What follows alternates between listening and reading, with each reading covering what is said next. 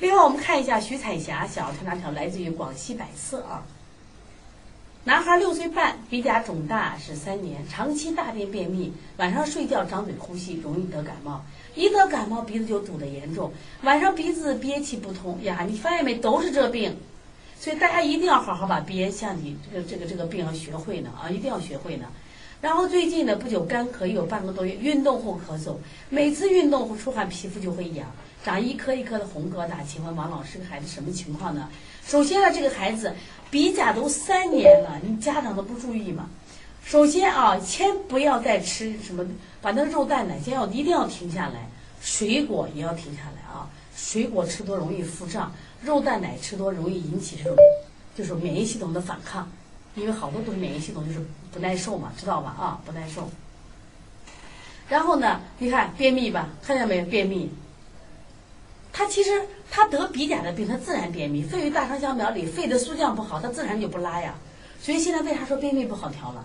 为什么便秘不好调？按理说，小儿推拿最最常见、最最最厉害的就是调厌食和便秘。现在为什么不好调了？是因为他肺气都不足呀，他根本就不往下推动了。这是一个，第二个，我们把抗生素吃了以后呢，肠道的菌群被破坏，所以它是不是也不好调了？对不对？所以我为啥说加强运动？啊？它阳气足，为啥要做复式手法？复式手法都摇法，摇法叫摇则动也，摇则什么阳气生也嘛，是不是？然后这个小孩呢，看开始干咳，运动后咳嗽。我在这个二十五种咳嗽里反复讲，运动后咳嗽是什么？运动后咳嗽就是什么？哮喘、哮喘、哮喘，我连说三次哮喘。他止咳不喘，是因为他是在中气道。他如果发生在小气道，他一定是喘的。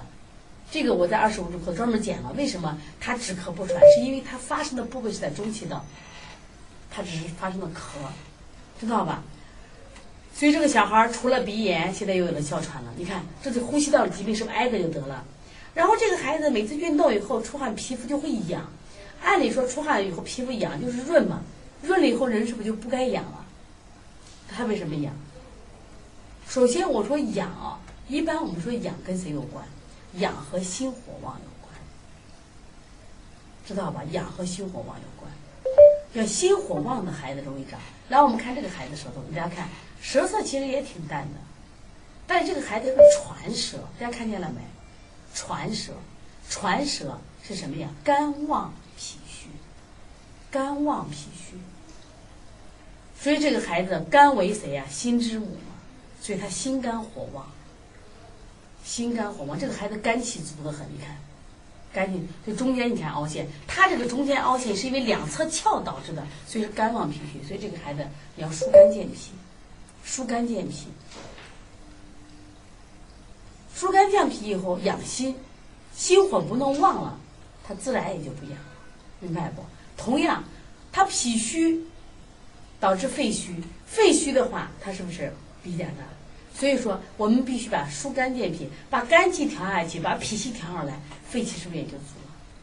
肝旺脾虚怎么调？我们有一套就是肝旺脾虚的手法，像清肺平肝、补脾柔板的这四个穴位有升有降，知道吧？然后呢，像分府阴阳、搓摩胁肋、敲打什么腿内外、侧肝胆经、太冲行间。然后呢，关键在哪儿呢？要疏通头两侧的肝胆，也要疏通了。头两侧的肝胆也要疏通，一定要去疏通它啊。还有呢，分推膻中，把这个气机都调理啊，调理。